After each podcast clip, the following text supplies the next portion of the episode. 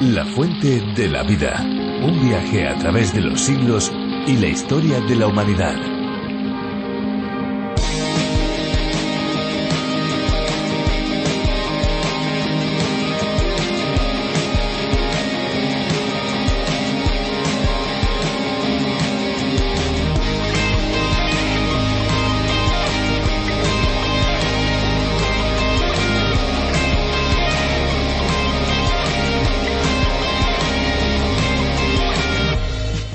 Por ahí la creencia de que el agua de mar sana, pues nada más lejos de la realidad. La Organización Mundial de la Salud advierte que las aguas de mar pueden contener microorganismos que pueden ser patógenos, incluyendo bacterias, protozoos y virus. Así se demostró gracias a un estudio realizado por investigadores chinos en el año 2006 que vieron cómo el agua de mar empeoraba la inflamación y la cicatrización de las quemaduras en roedores de laboratorio. Bien distintos son los beneficios de aguas que cuentan con una alta concentración en yodo o magnesio. Hola amigos, bienvenidos a La Fuente de la Vida, un programa en el que recorremos todos los libros de la Biblia, descubriendo capítulo a capítulo las verdades que Dios ha dado a conocer. Soy Esperanza Suárez y aquí a mi lado Fernando Díaz. Así es, Esperanza, un saludo a todos los que nos escuchan y que se unen a este recorrido, a este viaje fascinante por el libro de los libros. Aquí estaremos con cada uno de ustedes presentando este tiempo de curiosidades, música y principalmente de aprendizaje de la palabra de Dios, de la Biblia. Efectivamente, y lo vamos a hacer de la mano de Virgilio Bagnoni, teólogo y profesor de la Biblia. Con él y también con Benjamín Martín nos acercaremos a la Biblia de una manera profunda. A partir de un espacio radiofónico cuyo nombre original es A través de la Biblia del teólogo John Vernon Magui más de 80 países aprenden del libro de los libros mediante este viaje a través de la Biblia. Y uno de esos países es España, país al que se ha traducido, adaptado la serie de más de 1.300 estudios, reflexiones a través de la labor de Virgilio Bagnoni. En esta versión ya contamos con cientos de miles de escuchas cada mes. Efectivamente, podemos hablar de millones de descargas. ¿Cuántas personas? Qué bueno saber que tantas personas acompañan el programa. Eh, para aquellos que quieren saber más pueden visitar nuestra web lafuentedelavida.com. También pueden obtener los bosquejos de los libros de la Biblia.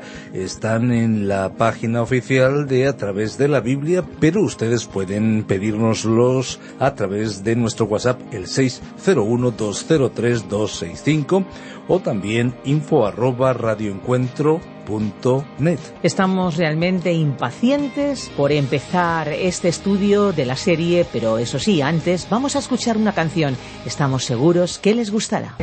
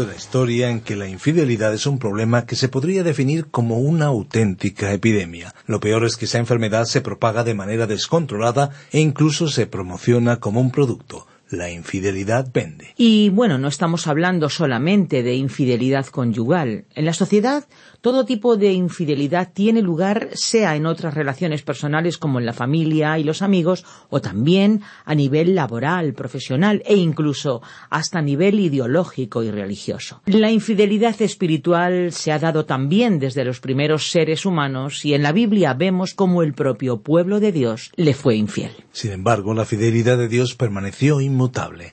De ello aprendemos en el capítulo 2 de Oseas, que tuvo que experimentar en sus propias carnes el tema de la infidelidad. Es momento de poner nuestra atención en la reflexión de hoy en torno al capítulo 2 de Oseas. Recuerden nuestras vías de comunicación más inmediatas, el 601-2032-65, también nuestro buzón del oyente, el 91-422-0524, siempre con el prefijo más 34 desde fuera de España, y no se olviden de descargar la aplicación La Fuente de la Vida, una aplicación multilingüe para seguir día a día nuestro programa. Escuchamos ya nuestra reflexión de hoy.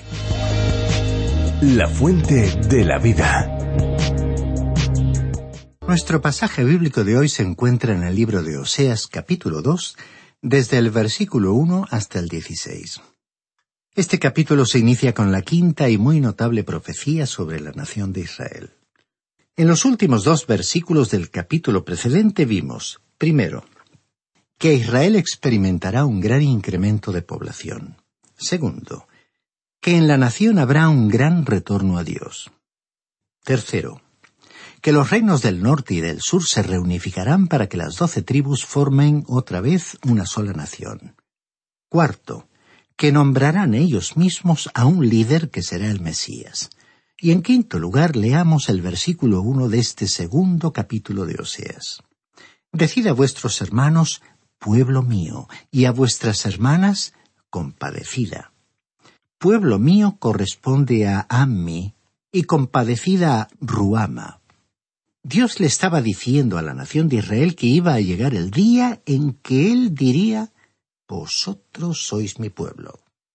Estimado oyente, Dios no ha terminado con la nación de Israel, como veremos en el capítulo 3. Es muy importante entender esto.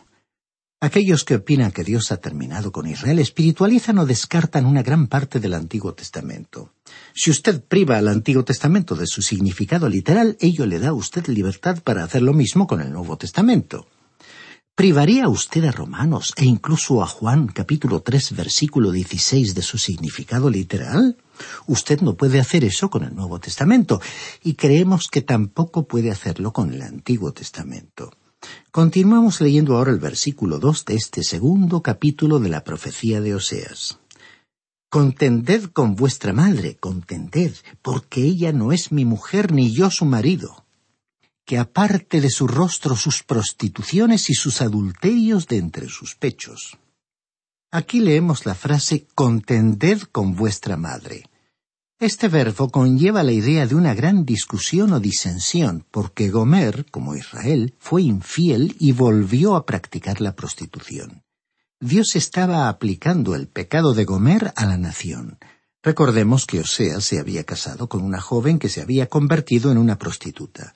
Y aun después de haber estado casada la pareja por algún tiempo y de haber tenido tres hijos, ella volvió otra vez a practicar la prostitución. Y durante todo este tiempo este hombre llamado Oseas la había amado. El mayor pecado que uno puede cometer, opinando de acuerdo con lo que la Biblia enseña, es ser infiel a alguien que lo ama. Aplicando esto a nuestras propias vidas, ¿cuál es el peor pecado que un cristiano puede cometer?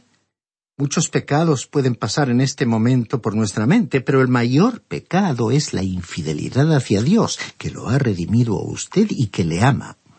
Estimado oyente, no hay mayor pecado que este.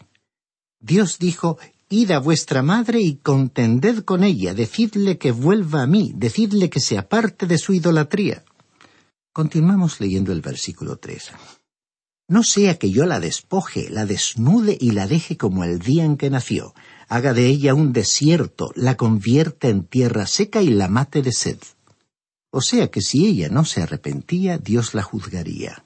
En lo que respecta a Oseas, la implicación es que él no era tan tierno y sensible como Jeremías.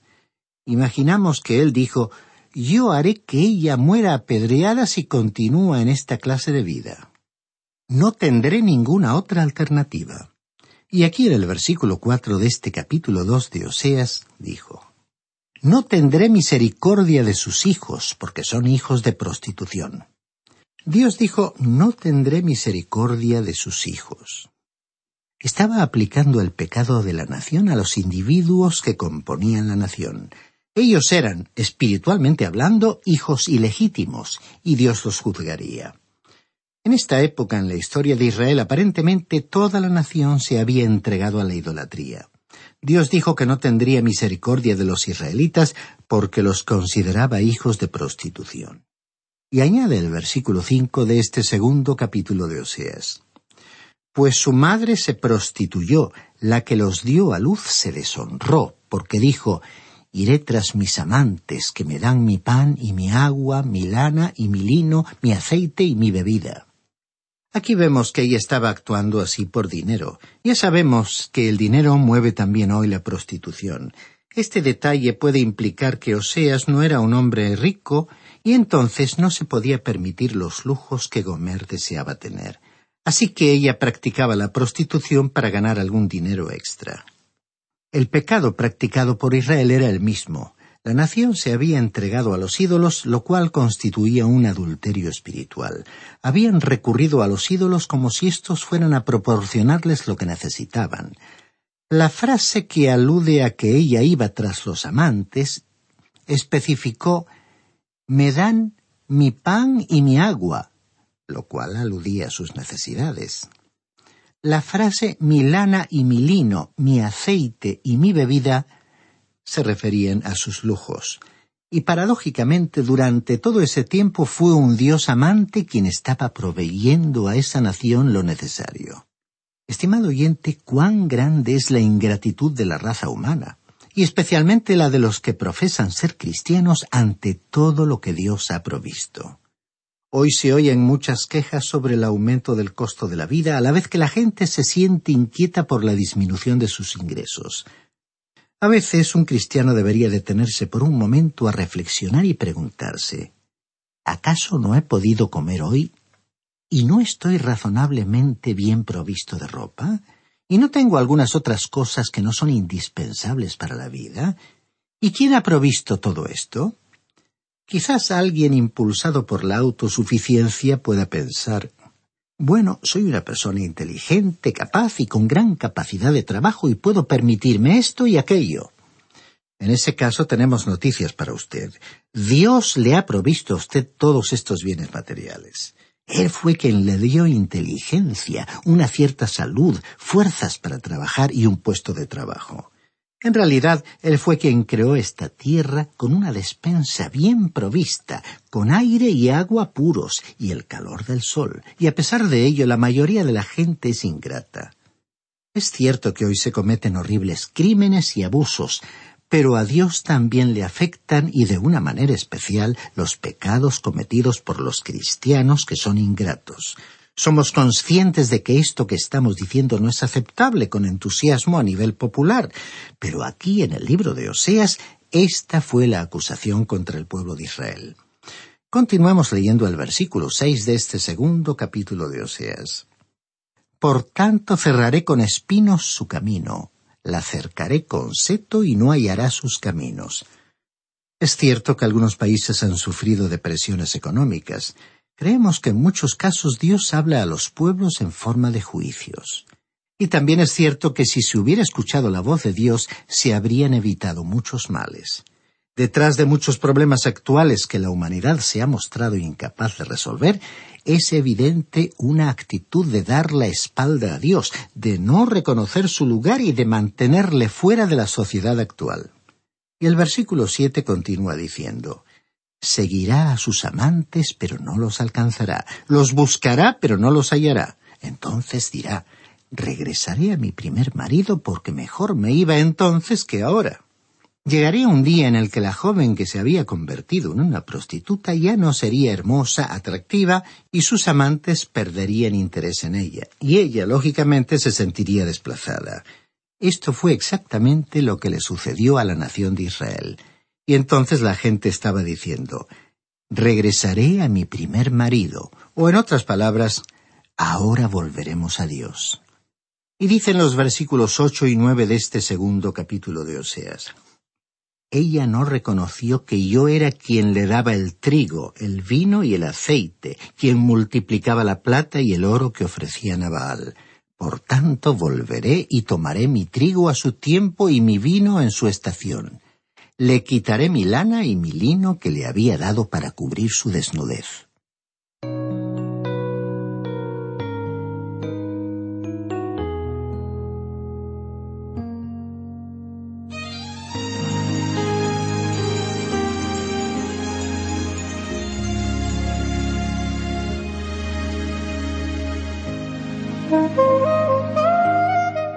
Dios dijo que juzgaría a Israel. Creemos que lo mismo podría aplicarse a otros pueblos de la tierra.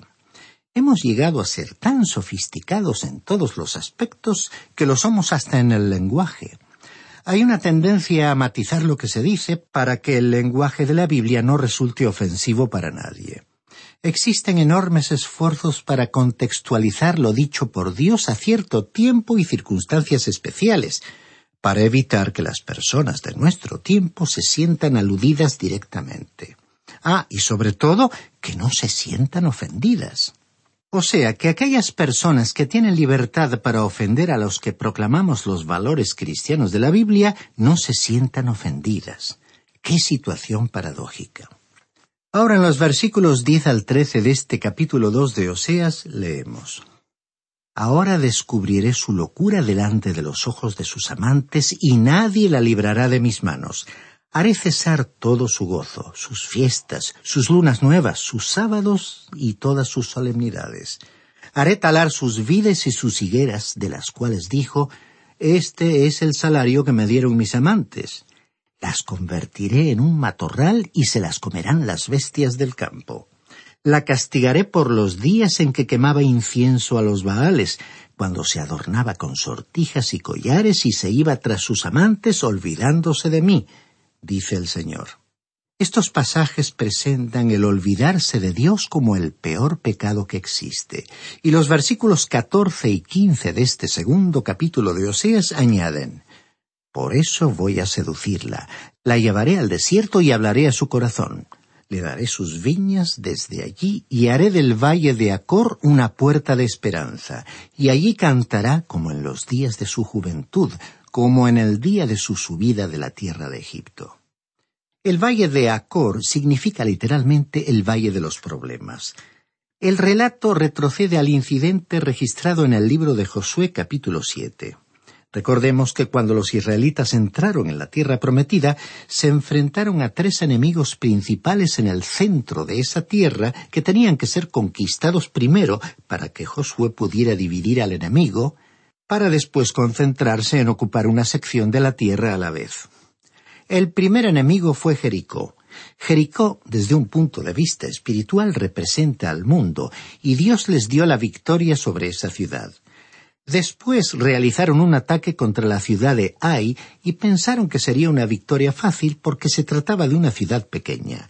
Esta ciudad representa espiritualmente a la naturaleza carnal y muchísimas personas creen que pueden vivir la vida cristiana por sus propias fuerzas, es decir, por sus recursos carnales, los cuales siempre conducen a una derrota. Josué fue derrotado en la ciudad de Ai, pero allí los israelitas aprendieron una gran lección. Dios había instruido a los hombres en el sentido de no tomar ninguna de las cosas impuras en la destrucción de Jericó, pero uno de ellos desobedeció. Y el resultado fue que el ejército sufrió en Ai una gran derrota. Entonces Josué se postró ante Dios y clamó ante él. Quizás se sintió una persona piadosa como nosotros nos sentimos algunas veces cuando nos quejamos ante el Señor. Y el Señor le dijo, Levántate, Israel ha pecado, debes tratar ese pecado antes de poder obtener una victoria. Así que tuvieron que identificar al que había pecado y finalmente descubrieron que había sido Acán. Así que Acán y su propiedad fueron llevados al valle de Acor donde fueron destruidos y enterrados. A partir de aquel momento, Israel alcanzó victorias bajo el mando del general Josué. Estimado oyente, cuando usted y yo tratamos con los pecados de nuestra naturaleza carnal, obtenemos la victoria en la vida cristiana. Dice este versículo quince, y haré del valle de Acor una puerta de esperanza. En efecto, Dios estaba diciendo, juzgaré vuestro pecado y después de haberlo hecho habrá una esperanza gloriosa y maravillosa para vosotros en el futuro. Y continúa diciendo este versículo quince, y allí cantará como en los días de su juventud, como en el día de su subida de la tierra de Egipto. Estimado oyente, incluso en la actualidad en el territorio de Israel usted no lo encontrará en ese estado. Aunque los israelitas están de regreso en su tierra, esta zona en particular se encuentra cerca de Siquem, cerca del lugar donde fue enterrado José, que está controlado por los árabes. El cumplimiento de esta promesa es a un futuro. Llegará el día en que Dios los bendecirá en aquel lugar. Continuemos ahora leyendo el versículo 16 de este segundo capítulo de Oseas. En aquel tiempo, dice el Señor, me llamarás Ishi, y nunca más me llamarás Baali. Aquí tenemos un detalle sumamente interesante relacionado con el significado de un término. Ishi significa mi esposo, y Baali está relacionado con Baal y significa mi señor y mi maestro. Es que el pueblo de Israel estaba colocando al Dios verdadero en el mismo nivel que Baal, y estaba tratando de adorar a ambos. Por supuesto, era imposible hacerlo, y Dios les dijo que llegaría el día en el cual los israelitas le llamarían a él mi esposo. Ahora reflexionemos sobre esto por un momento. La relación de esposo implica todo aquello que es íntimo y personal, y esa relación está basada en el amor. Es la relación más elevada de la familia humana. La expresión máxima de este amor se encuentra en el Cantar de los Cantares de Salomón, donde la novia dijo Yo soy de mi amado y mi amado es mío. Cuando usted tiene esa relación en su matrimonio, tiene un hogar feliz. No tendrá que estar repasando instrucciones sobre cómo vivir como marido y mujer. El secreto es el amor. Cuando usted no lo tiene, ya no le queda nada. Pero si usted tiene amor, lo tiene todo. Es decir, que si los miembros del matrimonio se aman, pueden resolver sus problemas financieros, pueden asumir sus conflictos de personalidad y como padres pueden trabajar juntos para tratar con sus hijos. Sin embargo, si no se aman, no pueden llevar a cabo nada en común. Estimado oyente, es hermoso tener esa clase de relación con Dios. Podemos dirigirnos al Señor Jesús y decirle, Te amo y te pertenezco. Al existir esa clase de relación, el apóstol Pablo pudo decir en su primera carta a los Corintios capítulo tres versículos 21 al 23. Así que ninguno se gloríe en los hombres, porque todo es vuestro, sea Pablo, Apolos o Cefas, sea el mundo, la vida o la muerte, sea lo presente o lo porvenir. Todo es vuestro, y vosotros sois de Cristo, y Cristo es de Dios. ¿Puede usted decir que Cristo es suyo? ¿Le pertenece usted a Él y le pertenece Él a usted? Si así es, usted está pasando por un buen momento y experiencia. No hay otra relación igual a esta. Y hablando del futuro, un día Israel le dirá a Dios, Tú eres mi esposo. Y termina diciendo el versículo 16, En aquel tiempo, dice el Señor, me llamarás Ishi, y nunca más me llamarás Baali.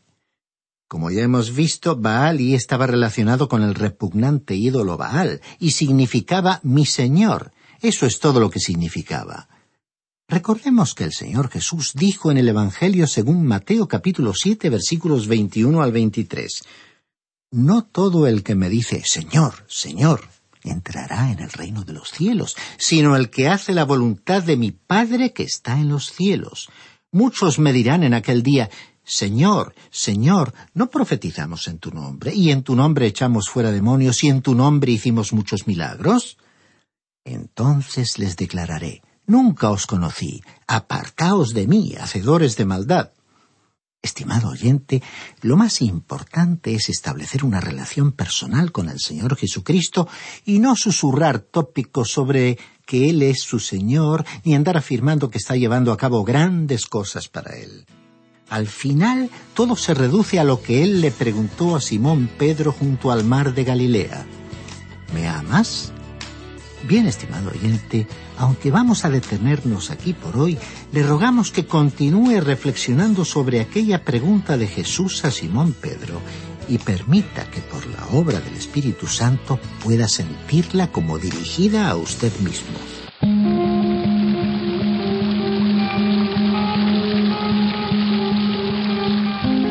Interesantísimo el programa de hoy, ¿no creen? Sencillo pero profundo.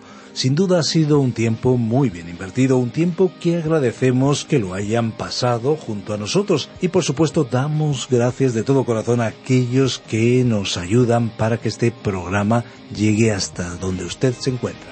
Si alguno quiere volver a escuchar este espacio o tal vez programas anteriores, lo pueden hacer en nuestra web, lafuentedelavida.com o bien en la aplicación La Fuente de la Vida que también se puede encontrar con el nombre de A través de la Biblia.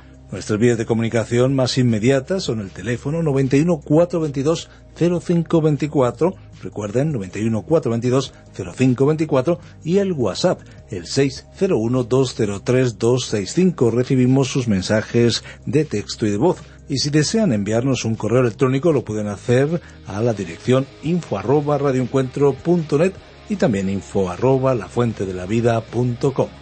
Si les ha gustado, si les ha interesado el espacio de hoy, estamos seguros que volverán en el próximo. Pero si no les hubiera gustado, nuestra sugerencia es que vuelvan en el próximo, porque en cualquier momento vamos a sorprenderles. Así que para aquellos que son asiduos, les recordamos que este es un medio para poder llegar a sus amigos y familiares con el mensaje de la Biblia. Aproveche esta herramienta, comparta en sus redes sociales. Recuerden, la fuente de la vida es una fuente de agua viva que nunca se agota beba de ella.